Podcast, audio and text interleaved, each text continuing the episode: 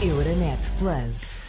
Europa para que te quer, onde olhamos para a atualidade europeia, mas sobretudo para as decisões eh, que em Bruxelas são tomadas e que têm impacto na vida das pessoas. E uma delas eh, tem um nome provavelmente difícil de descodificar, chama-se Quadro Financeiro Plurianual e tem naturalmente a ver com os dinheiros da União Europeia. O que é que falamos quando falamos em quadro financeiro plurianual? É o que nos explica a partir de Bruxelas o correspondente comunitário da Renascença, Vasco Gandra.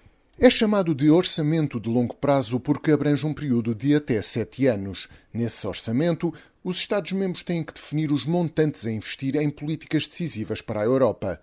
Esses investimentos beneficiam regiões, cidades, investigadores, empresas, agricultores, estudantes, enfim, direta ou indiretamente, acabam por beneficiar todos os cidadãos europeus.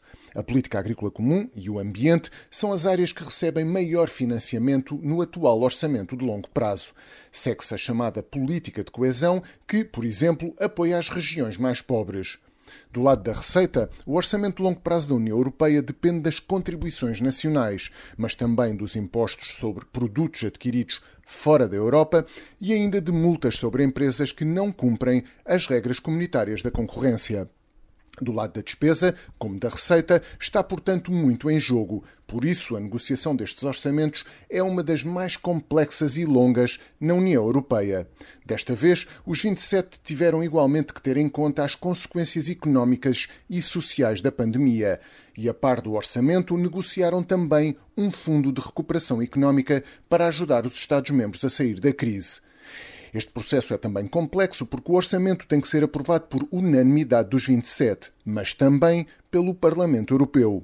O próximo quadro orçamental vai até 2027.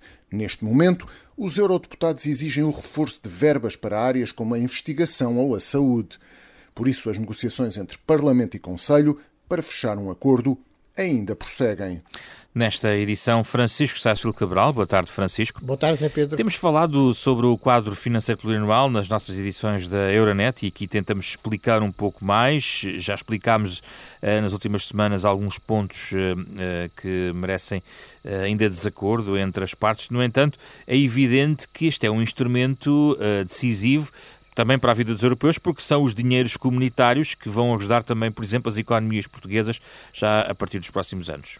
É claro que sim. Uh, o problema é que o, o orçamento comunitário é bastante pequeno em relação uh, ao PIB. É, é, às vezes nem chega a 1% do PIB comunitário, o que limita, uh, enfim, a capacidade de, de, de intervenção até automática que existe em países eh, que são países federais, como o caso dos Estados Unidos, sei lá, se no, se no Texas eh, houver, eh, houver, problemas por causa da baixa do preço do petróleo, imediatamente aumentam os, os dinheiros que vêm do, do, do, do governo federal para, para financiar subsídios de desemprego, por exemplo.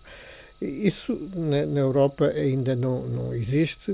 Uh, no fundo, a questão mais complicada aqui é saber que recursos próprios deve ter a, União, a Comissão Europeia para, para poder gastar. Uh, porque, como, ouvimos, uh, as contribuições nacionais e algumas outras pequenas multas uh, e direitos aduaneiros não chegam. agora fala-se muito em, em impor pôr em vigor impostos sobre grandes multinacionais tecnológicas como Facebook, Google, por aí fora.